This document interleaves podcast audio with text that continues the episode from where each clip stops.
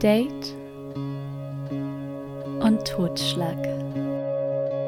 Ein True Crime Podcast.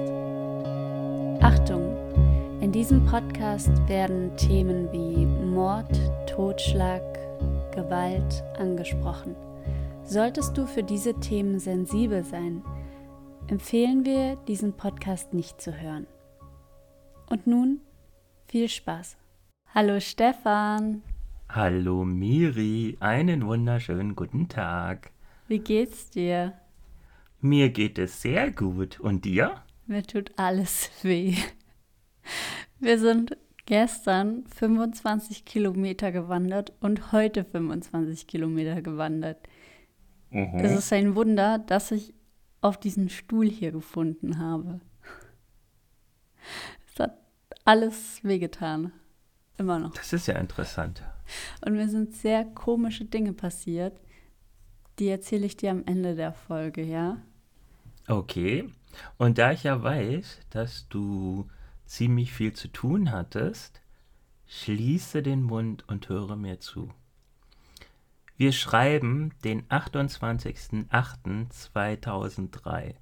Es ist ein wunderschöner Spätsommertag in Erie, Pennsylvania. Gegen halb zwei mittags klingelt bei Mama Mias Pizza das Telefon.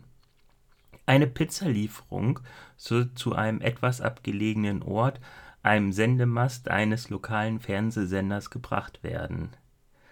Brian Wells hatte gerade Lieferdienst und macht sich schleunigst auf den Weg, die zwei Pizzen auszuliefern. Ja, bitte? Sagst du heute den Fall? Ja, ich mache heute den oh Fall. Oh mein Gott, warte mal. Das haben wir uns so gewünscht. Stefan macht den Fall. Überraschung. Ja. Herzlich willkommen zu Date und Totschlag. ja. Herzlichen Glückwunsch zum Date und Totschlag. Das ist ein Pizzafall. Genau, es ist der Fall des Pizzabombers. Es ist 14.28 Uhr, als ein Mann die PNC Bank in der Peach Street betritt. Er wartet nicht in der Schlange. Er geht direkt auf den Chefkassierer zu, der damit beschäftigt ist, den Schalter und das Durchfahrtsfenster zu bearbeiten. Der Mann kratzt sich am Nacken. Er ist von mittlerer Größe und stämmig gebaut. Mit ein paar kurzen grauen Haaren an beiden Seiten seines ansonsten kahlen Kopfes. Er trägt blaue Jeans und zwei T-Shirts. Das untere ist grau. Das obere ist weiß mit einem großen Guess-Aufdruck an der Vorderseite. Guess bedeutet sowas wie Rate mal. Ein genauer Blick auf das weiße T-Shirt zeigt, dass der Mann darunter sowas wie eine Halskrause trägt.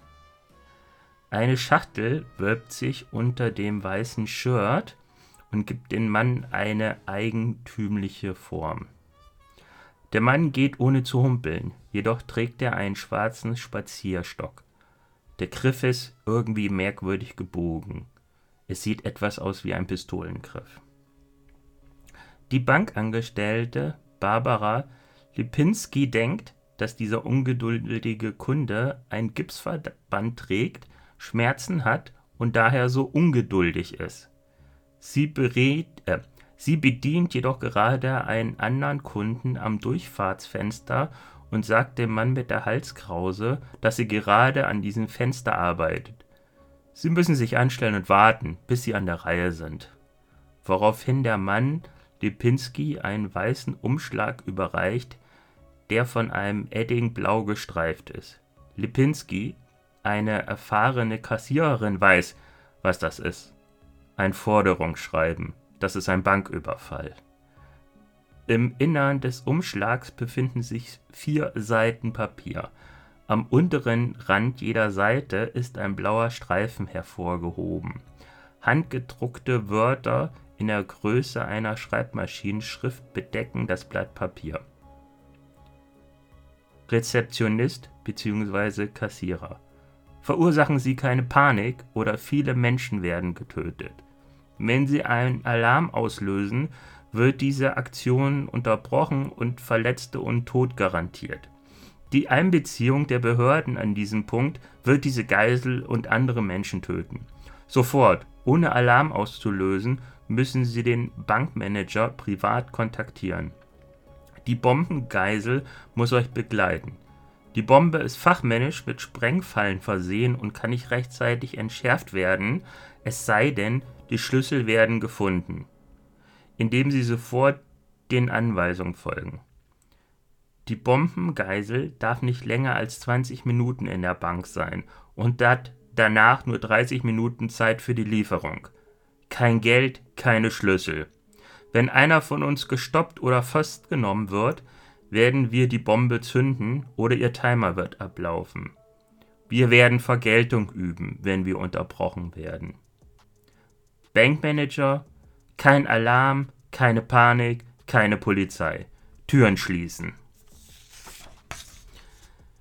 In dem Dokument heißt es, der Mann wolle 250.000 Dollar, eine sehr große Summe, die die Bank zur Hand haben soll. Weiterhin besagt die Notiz, dass Wachposten darauf achten, dass der Mann mit der Bombe das Geld auch bekommt. Die Notiz erklärt weiterhin, wie der Mann, nachdem er die Bank verlassen hat, die weiteren Wege findet, beziehungsweise die weiteren Möglichkeiten findet, um die Bombe zu deaktivieren. Die Notiz enthält sehr viele Anweisungen, so viele, dass alle vier Seiten voll sind. Lipinski überfliegt die Seiten, sieht den Mann an. Ich möchte mit dem Manager sprechen, sagt er. Lipinski verlässt den Tresen, um den Manager zu holen. Als sie zurückkommt, hat sich ihr gegenüber einen der für Kinder ausgelegten Lutscher genommen und saugt genüsslich an ihm. Sehr surreal, findet Lipinski. Weiterhin sagt sie dem Mann, dass der Manager beim Mittagessen sei und in einer halben Stunde bzw. gegen 15 Uhr zurück sein wird. Ich habe nicht bis 15 Uhr Zeit. Ich brauche die 250.000 Dollar jetzt. Er hebt sein weißes T-Shirt hoch. Ein grauer Kragen hängt an seinem Hals und eine damit verbundene Kiste ruht auf seiner Brust. Es sieht aus wie eine Bombe. Lipinski sieht den Mann an. Er will immer noch 250.000 Dollar. Sie, wir haben nicht zu viel Geld. Ich kann nicht in den Tresor gelangen. Deshalb war auch die Notiz für den Manager. Das wäre die Person, welche Zugang zum Tresorraum hat. Ich kann Ihnen da nicht helfen und der Manager ist beim Mittag und kommt nicht rechtzeitig zurück. Aber ich kann Ihnen anbieten, das Geld aus den Kassenschubladen mitzunehmen. Gib mir, was du hast. Lipinski nimmt Geld aus ihren Kassenschubladen. Ein weiterer Kassierer nimmt sein Geld aus den Kassenschubladen und so kommen 8.702 Dollar zusammen. Ein Kunde, der soeben die Bank betritt, um einige Schecks einzulösen, bekommt von einem anderen Kassierer ein 911 zugeflüstert. Es ist nicht genug, sagt der Mann. Was soll ich tun? Das ganze Geld, was wir sonst noch haben, ist im Tresor. Der Räuber dreht sich um und verlässt die Bank. Elf Minuten sind seit seiner Ankunft vergangen. Es ist 14.38 Uhr. Er rennt nicht. Er saugt genüsslich an seinem Lutscher, trägt seinen Stock in der rechten Hand und in der linken dreht er den Beutel mit Bargeld. Er schwingt die Tasche so, als wäre er ein schlechtes Double von Charlie Chaplin. 15 Minuten später sitzt der Bankräuber im Schneidersitz auf einem Parkplatz vor Fahrzeugen der Pennsylvania State Police. Sein linkes Knie hoch über seinem rechten gebeugt. Er sagt dem Polizisten, dass er stehen wolle, da er sich so unwohl fühlt. Allgemein ist die Situation surreal. Der Mann hockt gefesselt auf dem Boden um ihn stehen einige Polizeifahrzeuge herum. Polizisten stehen verdeckt durch die Fahrzeuge und richten ihre Waffen auf den Mann, der am Boden sitzt. Er bettelt die Polizisten an, dass ihm die Zeit davon rennt. Er lügt nicht. Und sie sollen ihn die Bombe abnehmen. Auf die Polizisten wirkt er jedoch zu entspannt, sie glauben ihn nicht. Könnt ihr mir wenigstens diese verdammten Handschellen abnehmen? So kann ich dieses Ding zumindest hochhalten. Es tut mir ziemlich am Hals weh. Die Polizisten antworten darauf, dass er sitzen bleiben soll. Wann kommt das Bombenkommando? In einer Weile. Wenn das Bullshit ist, solltest du es besser jetzt beenden. Das ist deine letzte Chance, sagte ein Polizist. Das ist kein Bullshit. Ich habe nichts getan. Glaubst du, ich kann eine Zigarette haben? Es könnte wahrscheinlich meine letzte sein. Die Polizisten verneinen dies, ebenso wie die Bitte des Mannes nach einem Priester. Warum versucht niemand dieses Ding loszuwerden? Ich habe keine Zeit. Seine, seine Stimme wird lauter, hektischer, drängender. Was sind das denn für Polizisten? Er zog einen Schlüssel heraus und startete den Timer. Ich hörte das Ding ticken, als er es tat. Es wird losgehen, ich höre es. Ich lüge nicht. Haben Sie mit meinem Chef geredet? Ja, sagt einer der Polizisten, die ihn weiter, geschützt durch ihre Autos, mit ihren Waffen bedrohen. Wir haben ihn angerufen. Der Mann am Boden sagt, dass die Bombe piepst. Er will, dass der Kragen um seinen Hals entriegelt wird. Er möchte, dass die Handschellen gelöst werden. Der Piepton verändert sich. Wird schneller. Immer schneller. Zehn Sekunden später erfolgt wieder ein Piepton. Der Mann dreht sich. Ein Knall, eine Explosion. Flammen blitzen auf. Der Mann kippt nach hinten, während Teile von ihm nach vorne und zur Seite geschleudert werden. Brian Wells ist tot. Er wurde nur 46 Jahre. Die Kragenbombe explodiert, zerfetzt Teile seines Oberkörpers. Gefesselt liegt er in seinem Blut, was aus den Wunden läuft, umringt von Polizeiautos und Polizisten mit gezückten Waffen. Keiner half ihm, aber alles wird live und in Farbe im TV übertragen. Nein.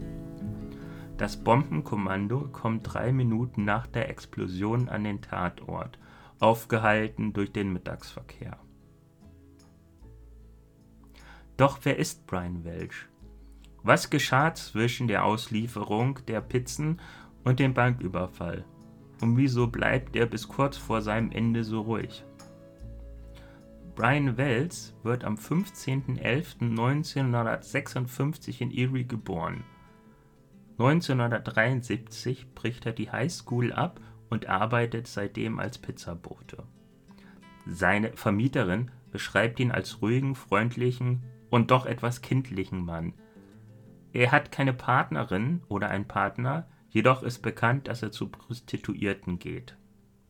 Sein Arbeitgeber beschreibt ihn als guten und zuverlässigen Mitarbeiter. Keiner kann sich erklären, wie das alles passieren konnte. Wells gab damals bei seiner Verhaftung an, dass er von drei Afroamerikanern bei der Auslieferung der Pizza überfallen und ihm dort die Bombe angelegt wurde. Der Spazierstock stellt sich als selbstgebaute Pistole heraus, welche Wells jedoch während des Überfalls niemals in Richtung Menschen gehalten hat. Aus den bei ihm gefundenen Dokumenten geht hervor, dass Wells eine Art von Schnitzeljagd mit vielen weiteren Stationen nach dem Überfall machen musste, um das Diebesgut abzugeben und die Bombe abgenommen zu bekommen. Act now, think later or you die. Handle jetzt, denk später oder du wirst sterben, steht darauf geschrieben. An der zweiten Station wurde Wells dann von der Polizei gestellt. Ermittlungen bestätigen, dass Wells nie eine Chance gehabt hätte, die Schnitzeljagd zu schaffen und damit zu überleben. Wells Kopf wird chirurgisch noch am Tatort vom Rest des Körpers getrennt, damit die Bombe unbeschädigt mitgenommen werden kann. Dieser Umstand wird später von den Familienangehörigen und der Presse kritisch diskutiert. Man sieht in den Tagen nach dem Tod von Wells oft seinen Bruder im TV auftreten und den Umgang mit der Leiche seines Bruders kritisieren. Es werde der Familie die Möglichkeit genommen, Abschied von Brian Wells zu nehmen, da es keine Möglichkeit gab, den Kopf wieder so am Rumpf zu montieren, dass eine Beisetzung in einem offenen Sarg möglich gewesen wäre. Also die Bombe war um, um den Hals, aber auch am Körper, oder? Richtig, es war ein Kragen, mhm. welcher die Bombe, die an, auf seiner Brust war, mit der Bombe hielt, verbunden war. Ah, und das um den Kragen war, damit er es nicht abnehmen kann dann. Richtig, genau. Und ich glaube, da waren auch Zünder drin und so. Sofort wird die Fahndung nach den drei Afroamerikanern begonnen. Aber auch Wells nähere Umgebung rückt in den Fokus der Ermittler. Brian Wells Kollege und Freund Robert Pinetti wird am 31.08. tot in seiner Wohnung gefunden. Kurz zuvor wurde seine Vernehmung auf Sonntag, den 31.08. verlegt, der am eigentlichen Vernehmungstag am Freitag, den 29.08. nicht anzutreffen war. Er stirbt an einer Überdosis. Am 8.09.2003 wird die Wohnung eines Afroamerikaners durchsucht, dessen Freundin bestätigt, dass sie Wells kenne. Jedoch verläuft diese Untersuchung im Nix. Ebenso weitere Spuren, welche zu Afroamerikanern führen. Hier ist der Notruf. Hier, Bill Rothstein. Haben Sie Marjorie Deal in der 8645 Pete Street schon abgeholt? Mr. Rothstein, wir befassen uns gerade damit. Haben Sie sie schon? Nein, wir haben sie noch nicht hier. Okay. Das Gespräch wird weitergeleitet. Mr. Rothstein. Ich denke, ich kenne Sie. Hier Trooper Morgan. Stimmt. Ich weiß, wer Sie sind. Sagen Sie mir, was los ist, Bill. Jemand liegt in der Kühltruhe? Ja. Wissen Sie wer? Es ist ihr Freund, Schrägstrich Ex-Freund, da er gestorben ist, wohl eher ihr Ex-Freund. Und Sie haben Angst vor Marjorie, richtig? Ja. Sie ist extrem intelligent. Extrem intelligent. Manipuliert die Leute. Oh ja. Ja. Kennen Sie manisch-depressive? Ja, das ist sie. Bipolare verändern sich schnell, mal so, mal so. Trooper Morgan berichtete, dann sagte er, Rodstein, Sie müssen zu mir nach Hause kommen. Marjorie ist im Haus. Sie müssen sie holen. In der Gefriertruhe in der Garage ist eine Leiche. Sie hat den Typen umgebracht. Sie will, dass ich den gefrorenen Körper in den Häcksler werfe. Ich kann das nicht. Sie müssen sie holen. Es würde uns helfen, wenn Sie zu uns kämen und uns sagen, was Sie wissen. Hier wären Sie auch in Sicherheit sagt Trooper Morgan. Na schön, ich komme gleich. Die Ermittler besprechen sich die Nähe zu dem von Wells belieferten Sendemast zu der Adresse von Rothstein machte sie stutzig und sie sehen einen möglichen Zusammenhang. Jedoch schließen sie Rothstein vorerst als Verdächtigen bei dem Wells-Fall aus, da er nicht der Typ für sowas ist, wie Trooper Morgan sagt, der Rothstein von einer Hochzeit kennt. Rothstein gibt am 21.09.2003 seine Zeugenaussage ab, in der er zugibt, seit knapp sechs Wochen eine Leiche in seiner Kühltruhe in der Garage zu haben. Für die Tat verantwortlich sei jedoch Marjorie Deal Armstrong, die ihrem Freund James Roden in einem Streit um Geld mit einer Flinte in den Rücken geschossen hat. Als Freund und für knapp 2000 Dollar hätte Rothstein Deal geholfen, den Tatort zu reinigen, die Leiche in seine Kühltruhe zu bringen und die Flinte einzuschmelzen. Jedoch könnte er nicht, wie von Deal gefordert, die Leiche in den Häcksler werfen. Die Situation würde ihn so sehr belasten, dass er Selbstmordgedanken habe. Ein Abschiedsbrief wird später auch auf seinem Schreibtisch gefunden. Er beginnt mit Dies hat nichts mit dem Welsfall zu tun. Es hat damit zu tun. Wenn man so anfängt, hat das damit zu tun. Marjorie Deal ist für die Beamten keine Unbekannte, da sie bereits 1984 für die Ermordung ihres damaligen Freundes angeklagt wird. Deal sagt, sie sei Opfer von körperlichen und sexuellen Missbrauch geworden und sagt weiterhin aus, dass sie Thomas erschießen musste, bevor er sie tötete. Sie wurde vom Vorwurf des Mordes freigesprochen und erhielt eine Bewährungsstrafe, weil sie eine Schusswaffe ohne Führerschein trug. Ich vermute mal, Führerschein bedeutet Schusswaffenlizenz oder keine Ahnung was. Braucht man das in Pennsylvania? Ich dachte, man kriegt das da sofort.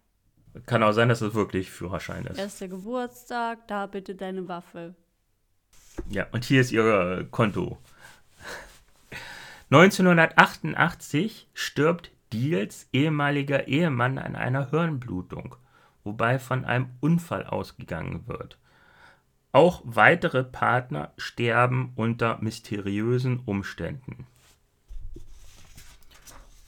So, jetzt mal für dich kurz. Ich schicke dir mal kurz was zu.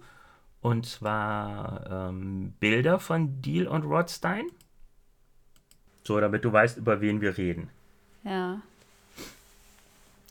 Hast du sie gesehen? Ja. Das ist ungefähr, wo sie Mitte 20, Mitte, ja, Mitte 20 sind. Die sieht Deal voll schön aus. Sie. Ja. Er hat ja. so eine Brille, so eine hatte mein Papa auch mal zum Hochklappen. Die fand ich immer voll peinlich. ähm, Deal wird bereits am 22.09., also einen Tag nach der Aussage von Rothstein wegen Mordes festgenommen, wobei sie jede Schuld von sich weist und Rothstein der Tat beschuldigt. Doch wer ist Bill Rothstein? Wer ist Marjorie Deal Armstrong und was für eine Verbindung haben sie zueinander? William Ansel Bill Rothstein wird am 17.01.1944 geboren und gehört einer Gruppe an, die sich als gebrochene Intellektuelle bezeichnen. Menschen, die sehr intelligent sind, aber sich nicht anpassen wollen. Dies trifft gut auf Rothstein zu, der sich während der Verhöre als intelligentester Mann im Raum bezeichnet, aber auch sonst mit seiner Intelligenz prahlt und seine Exzentrik offen zur Schau trägt. So trägt er zum Beispiel selbst in Hochsommer eine Latzhose und ein Hemd. Rothstein ist ein hervorragender Mechaniker und ein Teilzeitlehrer. Mitte der 1960er bis Anfang der 1970er war er mit Marjorie Deal in einer Beziehung. Nach der Trennung habe er auch nie wieder ernsthafte Dates oder eine Beziehung geführt. Lass mich raten, warum. Sagt Deals. Weil er zu intelligent ist. Wobei der Kontakt nie abbrach und sie auch in der näheren Umgebung zueinander wohnten.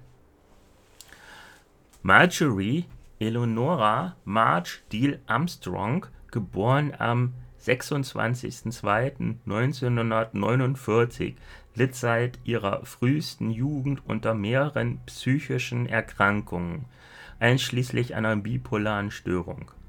Die ständige Hänselei, da sie für ihr Alter sehr groß war, waren ein weiterer Faktor einer schwierigen Kindheit. Ihr Vater meinte über sie, es gibt normale Kinder und dann gibt es solche wie Marjorie, die früh merken, wie und dass sie andere Menschen manipulieren können. Bevor sich ihre psychische Gesundheit in ihren Zwanzigern verschlechterte, war Deal Armstrong eine vorbildliche Schülerin in der High School und erwarb einen Masterabschluss am Gannon College. Freunde beschreiben sie als eine Person, die, wenn sie den Raum betritt, ihn erhält. Auch wurde aus dem hässlichen Schwänlein eine bildhübsche, intelligente Frau, welche als musikalisch gesegnet bezeichnet wurde. Miri, kannst du mal kurz die Personen auf den Bildern beschreiben? Ich finde, sie sieht aus wie so ein Topmodel. Aber es kann natürlich auch so eine sein, die zu Germany's Next Topmodel kommt und dann sagt, ja, eigentlich studiere ich Jura. Und ich finde, er sieht so ein bisschen asiatisch aber auch aus. Oder? Der hat so was Eskimo-mäßiges. Eskimo-Asiate. Wart die nächsten Bilder ab. Jetzt bin ich gespannt. Das ist er. Der sieht aus wie so ein Heimwerker-King. Aber, also, der hat eine Latzhose an mit zwei Kulis. Ein KitKat hat er da sicher drin, Meterstab, Papiere.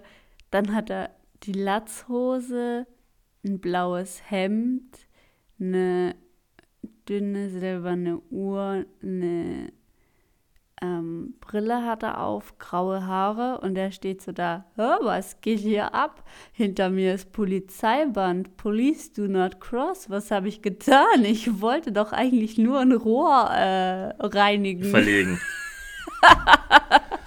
ja. So, und bevor das Niveau ganz sinkt, schau dir jetzt mal Marjorie Ann Deal an. Oh.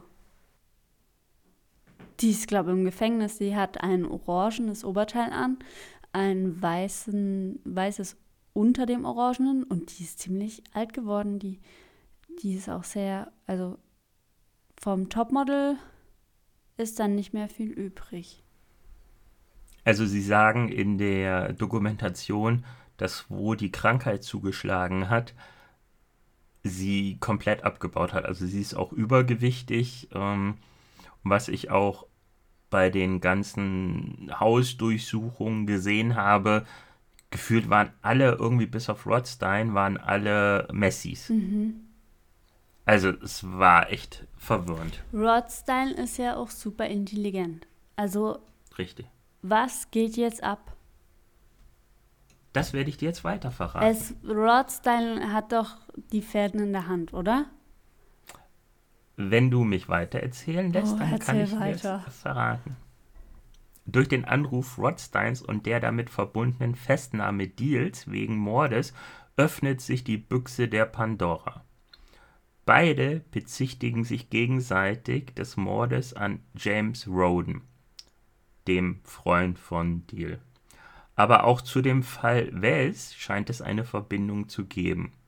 Am 24. September 2003 befragt die Polizei und die Bundesagenten Rothstein zum Fall Wells. Er sagt, er habe möglicherweise das Münztelefon benutzt, das die Quelle des letzten Telefonanrufes an Wells war. Dies reicht aber nicht aus, um Rothstein zu verhaften.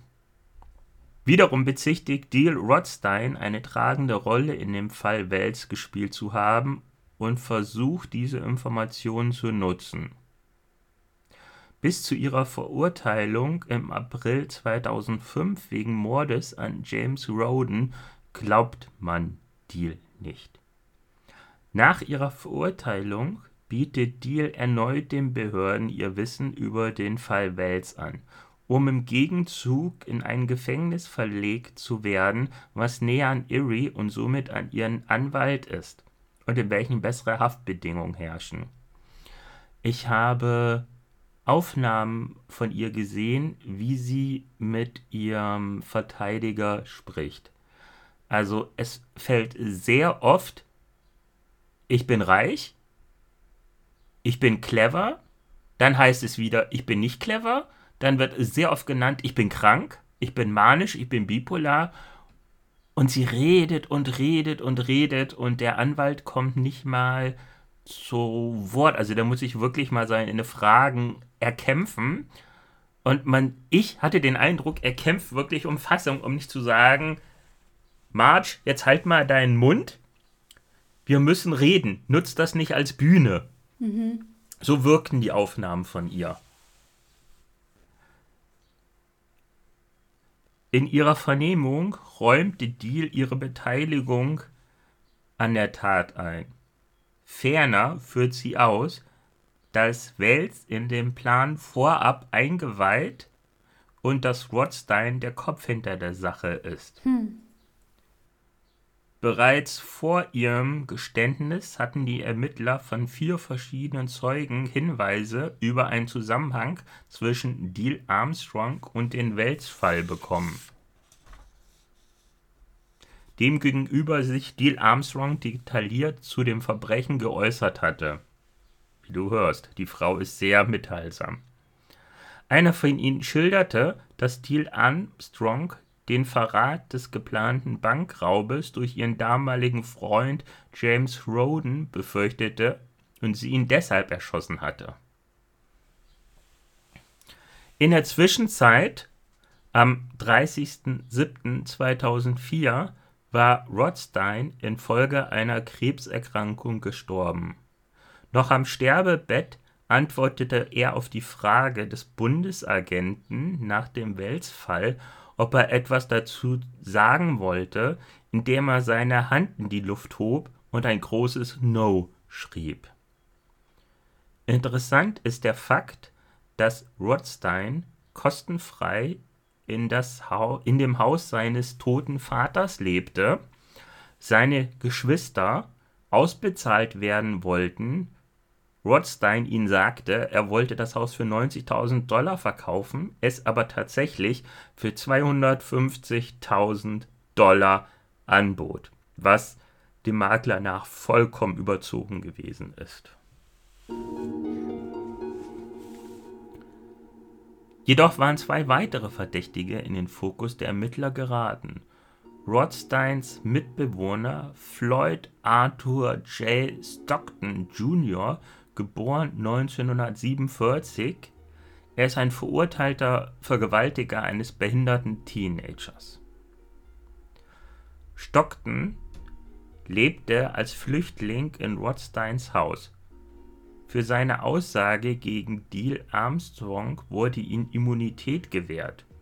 Er wurde jedoch wegen Krankheit nie vor Gericht geladen. Später gab er an, von dem Raub gewusst zu haben, aber keine aktive Rolle darin gespielt zu haben. Später dazu mehr. Verdächtiger Nummer 2 saß bereits im Gefängnis, als ihn sein Schwager verriet, dem er von seiner Rolle im Welsfall erzählt hatte. Die reden scheinbar alle gerne. Kenneth Barnes wurde 1954 geboren. Er war ein Crack-Dealer, ein Zuhälter und pensionierter Fernsehmechaniker. Barnes, der sich bereits wegen eines Drogenvergehens im Gefängnis befand, erklärte sich für eine Strafmilderung bereit, vollumfänglich im Welzfall auszusagen. Zunächst bestätigte er den Verdacht der Ermittler, dass Thiel Armstrong, die er von gemeinsamen Angelausflügen kannte, der Kopf hinter der Sache war. Das Motiv hinter der Tat war, dass Steele Armstrong mit dem Geld aus dem Banküberfall Barnes dafür bezahlen wollte, dass er ihren Vater tötete. Deal ging nämlich davon aus, dass dieser gerade dabei war, sein Vermögen und damit ihr Erbe zu verschwenden. Was sie nicht wusste, sie war schon lange aus dem Testament gestrichen. Was haben Rothstein, Deal, Barnes, Stockton Jr. und Wells miteinander zu tun? Wer ist der Kopf hinter allem? Um welches Licht kann die Prostituierte Jessica Hupsig auf den Fall werfen? Vorerst kein, da Hupsig schwieg und auch alle Interviews verweigerte. Zwischenzeitlich musste sie auch wegen Drogenmissbrauch in den Knast. In der Zwischenzeit herrschte ein Krieg zwischen Deal und Barnes, die sich gegenseitig der Lüge bezichtigten und den anderen eine tragende Rolle im Falls bezichtigten. In einem Punkt stimmten Barnes und Deal Armstrongs Aussagen jedoch überein. Brian Wells willigte freiwillig ein. 9. Juli 2007. Eine Grand Jury des Bundes, die seit fast zwei Jahren im Fall Wells Tagen und kurz vor dem Ablauf ihrer Amtszeit steht, klagt Deal Armstrong und Barnes wegen der Verbrechen des bewaffneten Bankraubs, der Verschwörung zur Begehung eines bewaffneten Bankraubs und der Verwendung eines zerstörerischen Geräts bei, einer, bei einem Gewaltverbrechen an. Die Grand Jury ernennt Wells und Rothstein als nicht angeklagte Mitverschwörer. Stockton ist da raus. 11. Juli 2007. Die Staatsanwaltschaft entsiegelt die Anklageschrift. Stockton wird in der Anklageschrift nicht genannt, wie gerade gesagt. Er erreicht ein Immunitätsabkommen mit der Regierung im Austausch für die Aussage gegen Deal, Armstrong und Barnes. 29. Juli 2008. US-Bezirksrichter McLaughlin erklärt Deal Armstrong für inkompetent, vor allem wegen ihrer bipolaren Störung. Er befiehlt ihr, sich mehr psychiatrischer Unterstützung im Bundesgefängnis zu unterziehen. Da wurde eine Mitgefangene von Deal Armstrong interviewt. Es gab wohl verschiedene Gesichter von Deal Armstrong, die, wenn sie sich nicht beobachtet fühlte, und die, wenn Gesetzesvertreter oder so auf sie trafen. Weiterhin berichtete sie, dass Deal Armstrong teilweise stundenlang vor dem Spiegel stand und sich ihre Augenbrauen rasierte. Hä? Wie viele Augenbrauen hatte die? Scheinbar keine mehr, wenn ich mir das Bild so angucke. 3. September 2008. Barnes bekennt sich vor McLaughlin der Verschwörung zur Begehung eines Bankraubes sowie der Verwendung eines zerstörerischen Geräts während eines Gewaltverbrechens für schuldig. 3. Dezember 2008. McLaughlin verurteilt Barnes, damals 54, zu 45 Jahren Gefängnis. Er erklärt sich bereit, gegen Deal Armstrong auszusagen. Später wird ein Interview mit Barnes geführt. Er fühlt sich pudelwohl im Gefängnis und er ist so dankbar, weil er jetzt endlich von den Drogen weg ist. 8. September 2009, also ungefähr ein Jahr nachdem der Richter McLaughlin Deal gesagt hatte, dass sie nicht kompetent ist, find, gibt er ihr die Kompetenz, vor Gericht stehen zu können. März 2010. Also ein halbes Jahr ungefähr später. Deal Armstrong hat einen Krebsknoten an ihrem Hals entfernt bekommen und bei ihr wird später Drüsenkrebs diagnostiziert. 12. September 2000, nee, 12. August 2010. Bei einer Gerichtsverhandlung überprüft McLaughlin einen Arztbericht, der Deal Armstrong drei bis sieben Jahre zu leben gibt. Der Staatsanwalt, der stellvertretende US-Staatsanwalt Marshall Piccinini, sagt, er plane mit dem Prozess fortzufahren. Er sagt, er hätte erwogen, den Prozess zu stoppen, wenn der medizinische Bericht Deal Armstrong weniger Zeit zum Leben gegeben hätte. McLaughlin legt einen Prozessbeginn für den 12. Oktober fest. 1. November 2010. Nach einer Beratung von 11 Stunden und 30 Minuten an zwei Tagen verurteilt die Jury Deal Armstrong wegen aller Anklage, Anklagepunkte. Sie bekommt lebenslange Haft plus 30 Jahre. Das Bundesgefängnis hat keine Bewährung. Marjorie Deal Armstrong stirbt im Alter von 68 Jahren an einer Brustkrebserkrankung am 4.4.2017 im Gefängnis. Neue Zeugenaussage im Jahr 2018.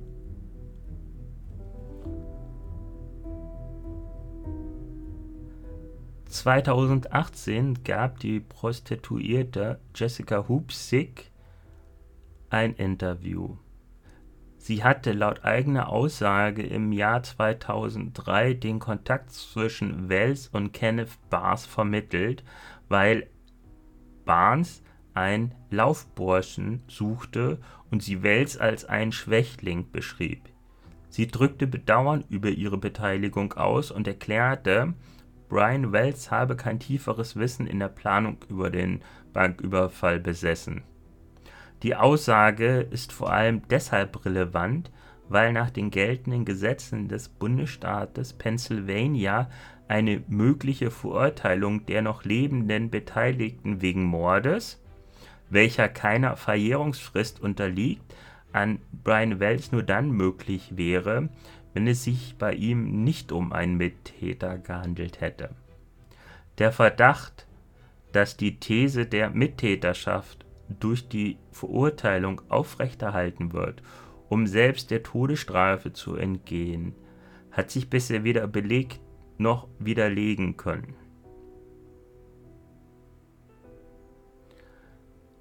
Der ATF-Agent John Wick sagte dazu, dass Hoopsick sich bei den ursprünglichen Ermittlungen 2003 unkooperativ gezeigt und so bei den Behörden lange der Verdacht bestanden habe, dass sie mehr Informationen über den Fall besäße, dass aber ihre Glaubwürdigkeit gegebenenfalls zweifelhaft sein könnte.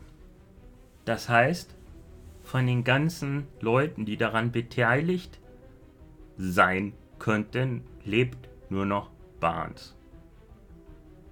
Und das ist, wie im letzten von mir vorgelesenen Absatz nochmal hervorzuheben, alle haben gesagt, Wells wusste davon.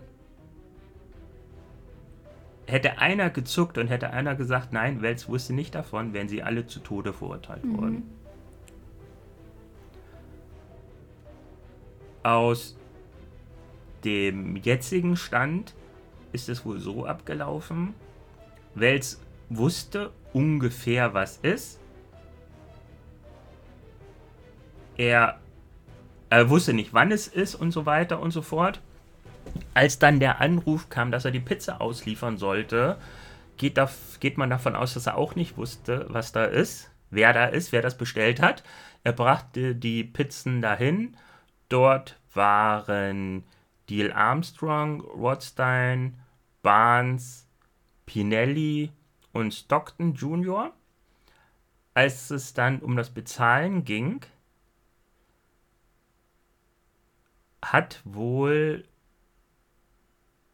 ach, ich weiß es nicht, einer von den dreien versucht, Wells den Gurt anzulegen, beziehungsweise den Kragen mhm. anzulegen, woraufhin dieser flüchten wollte. Daraufhin hat Rothstein mit einem Gewehr in die Luft geschossen. Stockton war dabei das Herz in die Hose gerutscht, er ist abgehauen. Wells wurde der Kragen umgelegt, beziehungsweise die Bombe umgelegt, wobei auch er scheinbar da nicht wusste, dass es eine echte Bombe ist. Ja. Und dann wurde er losgeschickt.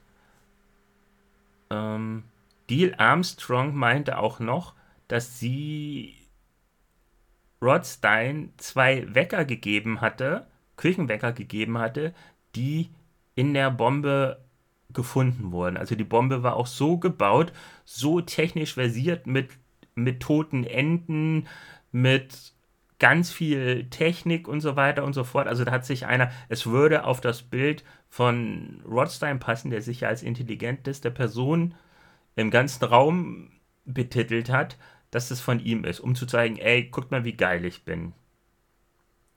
Also es wurde auch eine gewisse Soziopathie von ihm äh, ausgestrahlt, sage ich mal. Ich weiß, du hast es, meine liebe Miri, aber der Fall hat ein offenes Ende. Ja. Ich habe auch schon eine Theorie. Aber das ist schön. weißt du, was ich nicht verstehe? Dieser Betrag, der ist ja eigentlich nicht viel. Wenn wir da auf den letzten Fall gehen, die Metro-Millionäre, die hatten in ja. ihrem Herrenhandtäschchen 20.000 Euro. Jetzt mhm. 250.000 Euro wollten die. Dollar. Äh, genau. Ja. Und das hätten die ja durch all die Personen teilen müssen. Das ist ja eigentlich wenig, oder? Dafür, dass dein Mensch stirbt. Letztendlich wäre es dann durch fünf oder sechs gewesen, also nicht wirklich viel, nein. Und es ist wohl auch noch so, dass Rothstein wohl zu dem Zeitpunkt schon von seiner Krebserkrankung wusste. Oh Mann, ey. Ein Cold Case. Ihr lieben Hörer, der Fall könnte euch vielleicht bekannt vorkommen. Er ist bei Netflix als Evil Genius verfilmt worden und ist eine, lasst mich nicht lügen, vier- oder fünfteilige Miniserie. Ich habe die jetzt zum dritten Mal angeschaut im Zuge der Recherchen und ich finde sie immer noch fucking krank, fucking irre und die Wahrheit wird höchstwahrscheinlich nie herauskommen. Äh, Ach, was noch interessant ist, Miri Hupsig hat ein Kind bekommen, was wohl höchstwahrscheinlich der Sohn von Wels ist. Aber diese, diese Bombe, ne? Also ja. ich verstehe es eben nicht. Ich habe ja den Trailer zu dem äh, zu der Serie mal angeschaut, als du die mir empfohlen hast. Und das an dem Hals, das ist ja so dünn wie so ein Sägenblatt. Nein, nein, nein, nein, nein. Das ist ein richtiger, das ist ein richtiger Mad Max-Kragen. Aber die hat ihre, ihre Männer hat sie immer wieder umgebracht und dann in die Tiefkühltruhe, ne? Also, du meinst jetzt ja, Armstrong? Die hat ja richtig gut zu unserem Supergenie gepasst. Da haben sich ja. zwei gefunden. Man, wei man weiß es halt nicht, wer es wirklich und tatsächlich war. War es Rothstein, der eh äh, der Welt zeigen wollte, so mit dem letzten Knall, ey, ich bin so geil, ich bin so intelligent, fickt euch alle mal? Oder war es die Deal Armstrong, die mit Menschenleben eh anders umging und das Geld brauchte, um Barnes zu bezahlen, der ihren Vater umbringen sollte. Übrigens, Barnes meinte in einem Interview, er ist kein Killer. Mhm. Er hat sich das Ganze angehört, fand es lustig und hat erstmal mitgespielt. Was denkst du denn, wer es war, wenn du dir das jetzt so oft angeschaut hast und da noch mehr recherchiert es hast? Es macht es nicht besser. Es macht, es macht es einfach nicht besser. Ähm, zu einem diese, diese Beziehung zwischen Barnes und, nee, plötzlich, zwischen ähm, Deal und Rothstein ist ja eine sehr verworrene. Mhm. Und so eine, so eine, ich weiß nicht, ob das eine Hassliebe war oder so. Er ist auch der einzige Mann, der länger mit ihr zusammen war, der überlebt hat. Ich, ich habe keine Ahnung, ob sich da wirklich zwei Evil Genius äh, gefunden haben und so ihr Spiel gespielt haben. Ich, ich weiß es nicht. Könnte ich mir schon vorstellen. Aber dann. Ich könnte mir aber wirklich vorstellen, dass Wels wirklich unschuldig ist. Schon allein diese Aussage, dass er recht kindlich war. Mh, mh, mh, ich glaube nicht, dass. Ich glaube auch, wenn zwei so, also wenn die zwei zusammenkommen, ne? Und dann haben die diesen Plan, dann brauchen die eben noch ein paar so Menschen, die für sie die Drecksarbeit übernehmen, oder? Also Minions. Ja. Sehr schön, wie wir das Ganze versüßen. Da brauchen, da brauchen die einfach unverbesserlichen ein paar Minions. die Evil genau. Genius. oh.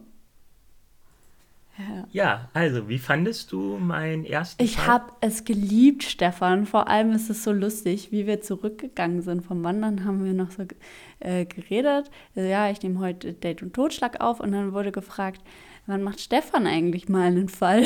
und ich so, ich weiß nicht, aber ich fände das auch voll cool. Und dann machst du das. und dann auch noch den Pizza-Fall. Ja, ich dachte mir, da du ja mit einer anderen Serie bzw. mit einer anderen Recherche beschäftigt bist, dass ich einfach mal dir und den Zuhörern, hallo André, was Neues äh, und hi Jesse, äh, was Neues äh, biete. Ja, so. ich fand es sehr schön. Ich fand es auch sehr entspannend, hier zu sitzen und dir zuzuhören. Es ist aber wirklich schwer, sich die ganzen Namen zu merken. Ich denke mir immer, wenn ich dir die Fälle erzähle, hey, es sind doch nur fünf Namen. aber ich merke mir dann das Genie, die Bipolare, der Pizzabote. Ja, ja. Oh. Das ist, das ist teilweise schwierig und selbst ich, wie du ja mitbekommen hast, bin ein paar Mal durcheinander gekommen. Und ich habe mich, ähm, ich glaube, vier Tage damit beschäftigt. Boah. So, das war so die Zeit immer, wenn der Lack oder die Farbe getrocknet ist, bin ich dann immer runter zum Laptop, habe recherchiert, habe ähm, Polizeiberichte zusammengesucht, habe das dann auf Deutsch übersetzt. Deswegen kann sein, dass das, die Sprache ein bisschen holprig ist. Ja, genau. Aber Miri, so, Fall ist Fall. Erzähl, du wolltest noch was zum Thema Wandern erzählen. Genau, also es war voll lustig, weil wir sind ja 25 Kilometer hin und 25 Kilometer zurück. Und die fünf Kilometer am Ende waren beim Hinlaufen die strangesten, weil da ging es einen ganz steilen Berg nach oben. Und dann habe ich gesagt, ja, ich kenne da eine Abkürzung. Die Abkürzung war einfach geradeaus den Berg hochzugehen. also einfach hoch. War aber eine gute Idee. Und dann kommen wir da okay. an und auf einmal mhm. sehen wir da so, wie so ein Mann mit ähm, Kopfhörern so komisch tanzt, ekstatisch. Und wir denken mhm. uns noch so, ja, okay. Und dann wandert unser Blick fünf Meter weiter und da sind zwei Leute mit Kopfhörern, die ekstatisch tanzen. Und unser Blick wandert weiter und auf einmal ist da eine ganze Herde. Kennst du die AIDA ähm, Silent Party? Ja, ja, Silent. Ja, ja da muss ich auch gerade genau dran denken. solche Kopfhörer an. Und dachte ich, ist hier AIDA Silent Party? Aber die haben alle so richtig wie auf Pilzen oder irgendwelchen Drogen getanzt. Es war super strange. Und die haben dann auch sich so berührt und ganz komisch, äh, so, also durch ihre Beine gefasst. und, und wir sind da Miri, durchgelaufen. Miri, da musst du keine Angst haben. So tanzen Leute über 35. Wirklich wir sind da durchgelaufen und es war so ein bisschen strange, aber auch ein bisschen unangenehm, weil wir nicht wussten, was da gerade passiert. Und dann waren wir da durch und haben erstmal aufgeatmet und dann ging es auch bergab. Und beim Rückweg die letzten fünf Kilometer, Stefan, ich bin gestorben. Ich, ich wollte nicht mal mehr was essen, ich wollte nichts trinken, ich wollte einfach nur noch zurück. Und dann habe ich immer den Chefkoch gefragt, wie lange noch? Und fünf, drei. Ich so, okay, äh, wie lange noch? Fünf, eins. Oh, wie lange noch? Vier, neun. Und in meinem Kopf waren das die letzten fünf Meter, 15 Meter oder so. Wir sind aber auch mhm immer straight durchgelaufen, ja. Wir haben nie eine Pause gemacht, beim Hinweg und beim Rückweg. Ja, selbst schuld. Ja, aber wenn man eine Pause macht, wird man halt müde und wir wollten schnell aufs Sofa. Das war der Plan. Aber Stefan, tanzen dann bei Ü, 30 partys alle Leute so? Ü35, Ü35. Okay. Ja, wir haben es damals nicht anders äh, beigebracht. Ihr habt bekommen. euch dann alle durch die Beine gefasst. Ja. Einmal eine Hand durch die Beine, die andere so an die ha äh, so hin. Und dann mit der, mit der Hand, die durch die Beine ging, haben wir uns dann quasi an die Hand, die an der Nase war, äh, angepackt. Das ist der Elefantentanz. oh Mann. Ist dir irgendwas Galaktisches passiert diese Woche?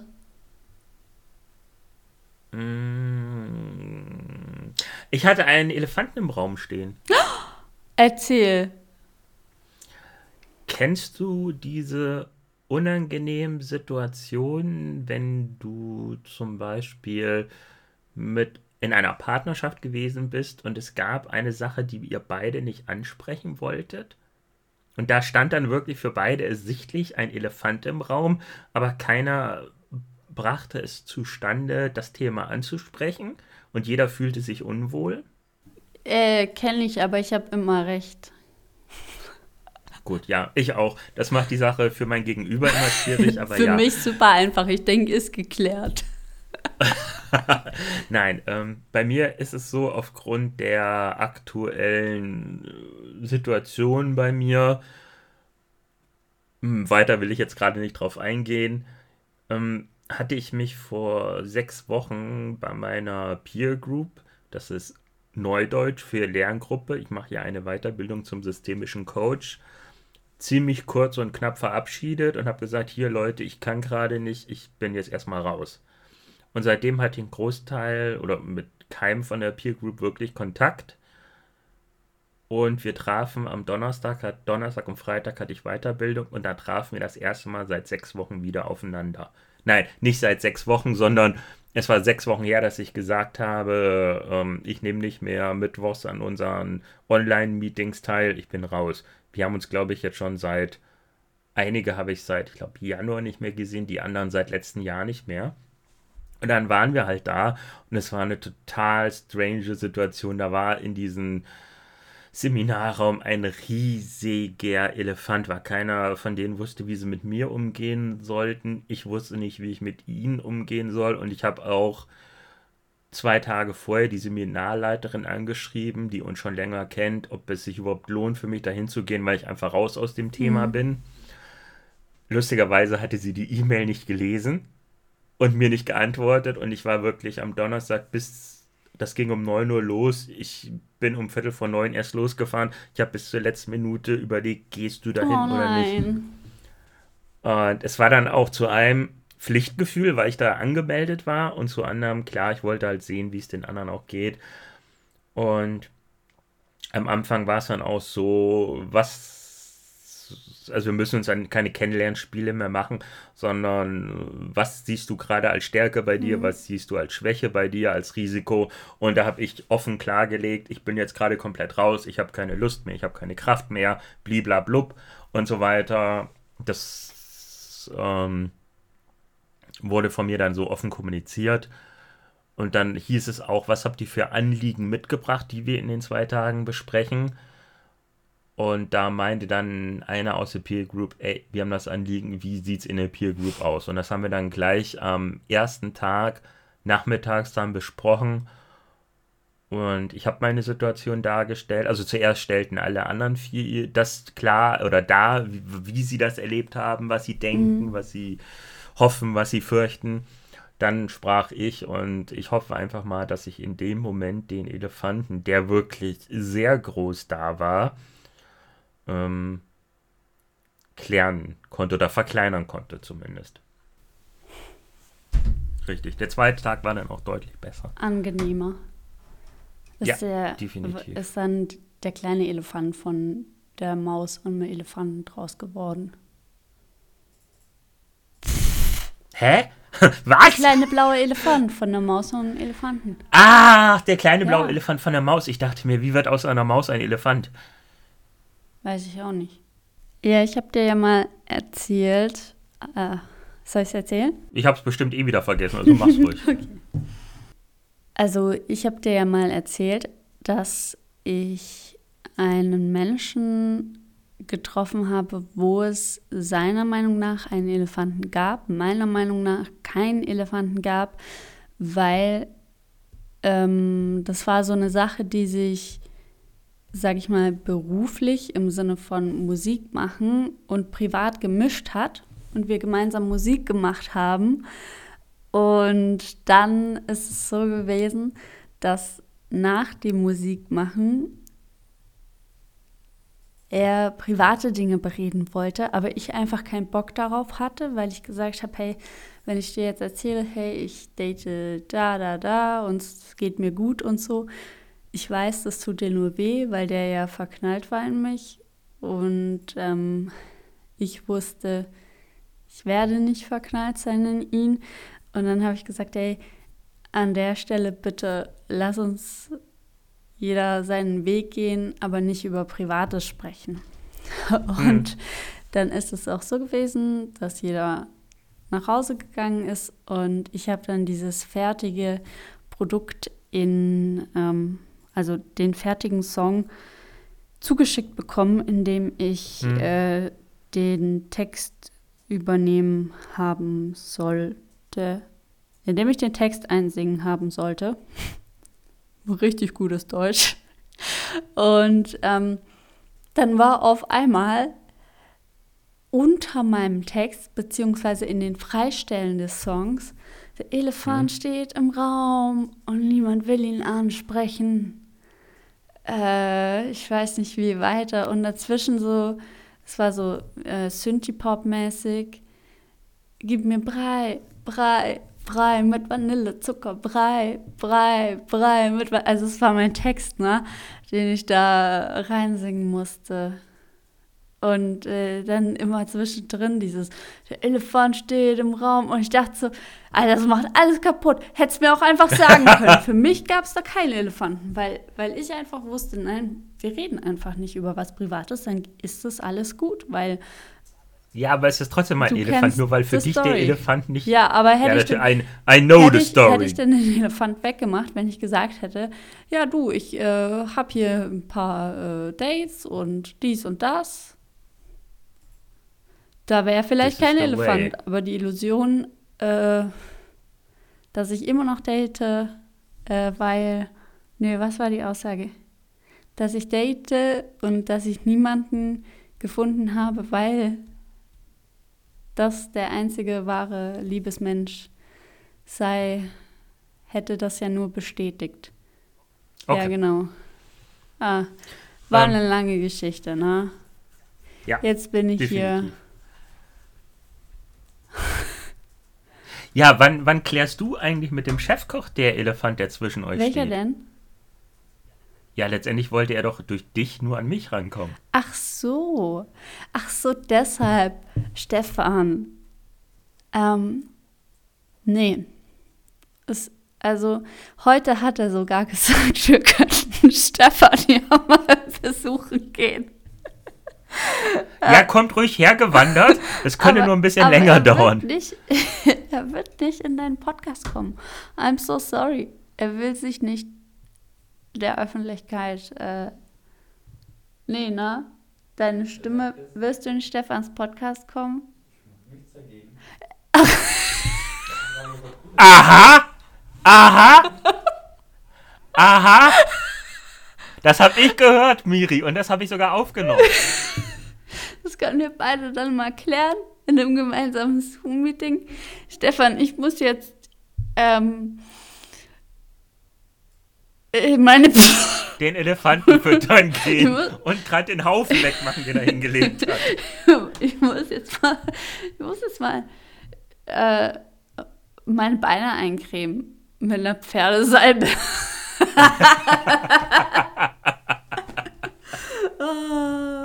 ja, ich sehe schon, du trägst keine Hose, höchstwahrscheinlich, weil ich trage auch keinen so BH. Ja, das sehe ich, dein, dein, um deinen Bauch. Meine Brust ist, auf einmal auf Bauchnabelhöhe, genau. Ja, genau. ja. Ähm, ich wollte noch was Lustiges erzählen. Das, noch lustiger als das? nee, eigentlich nicht so. Es war so, ich hatte diese Woche ja viel frei. Also Donnerstag und Freitag. Und der Chefkoch hatte nicht frei und mehrere Zoom-Meetings. Und dann bin ich da einmal zur Tür, weil es geklingelt hat und er schreit so, es war die Post. Und dann sagt die Frau in seinem Zoom-Meeting. Hast du deinen blanken Arsch präsentiert? War das deine Putzfrau? dann habe ich so gesagt, du hättest sagen müssen, nee, das ist meine Prostituierte oder so. Ich meine, nein, mal kurz die Top 3, wenn ein Arbeitskollege fragt im Zoom-Meeting, so war das. Da ich unvorbereitet bin, weiß ich es nicht.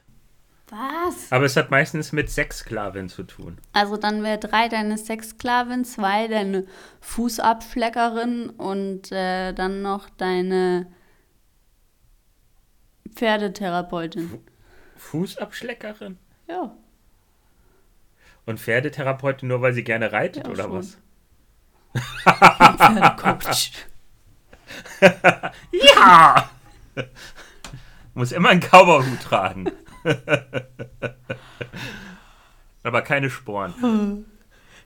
So, ich glaube, wir haben das äh, Niveau gerade sehr gut unterbuttert. Wir sind bei einer Minute zwölf. Ich würde sagen, wir sagen einfach mal ja, genau. gute Nacht. Gute Nacht. Und seid lieb zueinander. Seid auch lieb zu jedem Pizzaboten. Tschüss. Tschüss.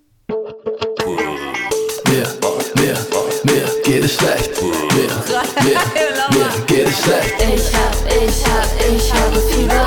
Ich hab, ich hab, ich habe Fieber. Ich hab, ich hab, ich habe Fieber. Ich, ich hab Fieber, ich habe Fieber. Ja, gib mir drei, drei, drei mit Vanillezucker. Drei, drei, drei mit Vanillezucker.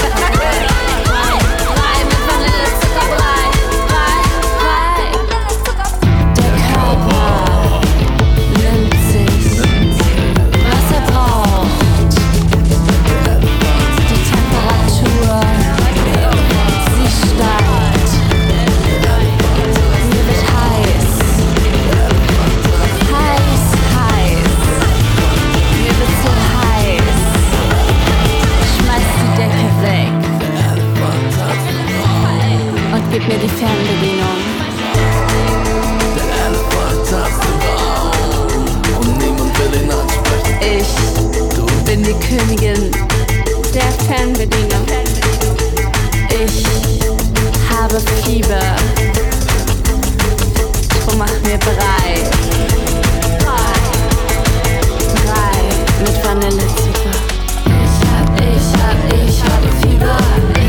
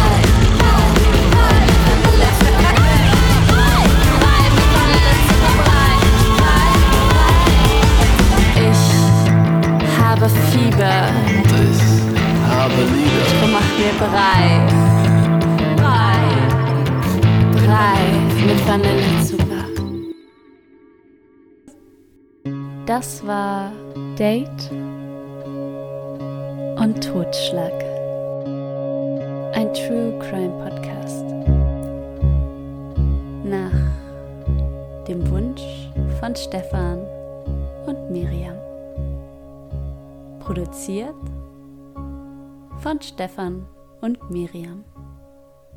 Yay.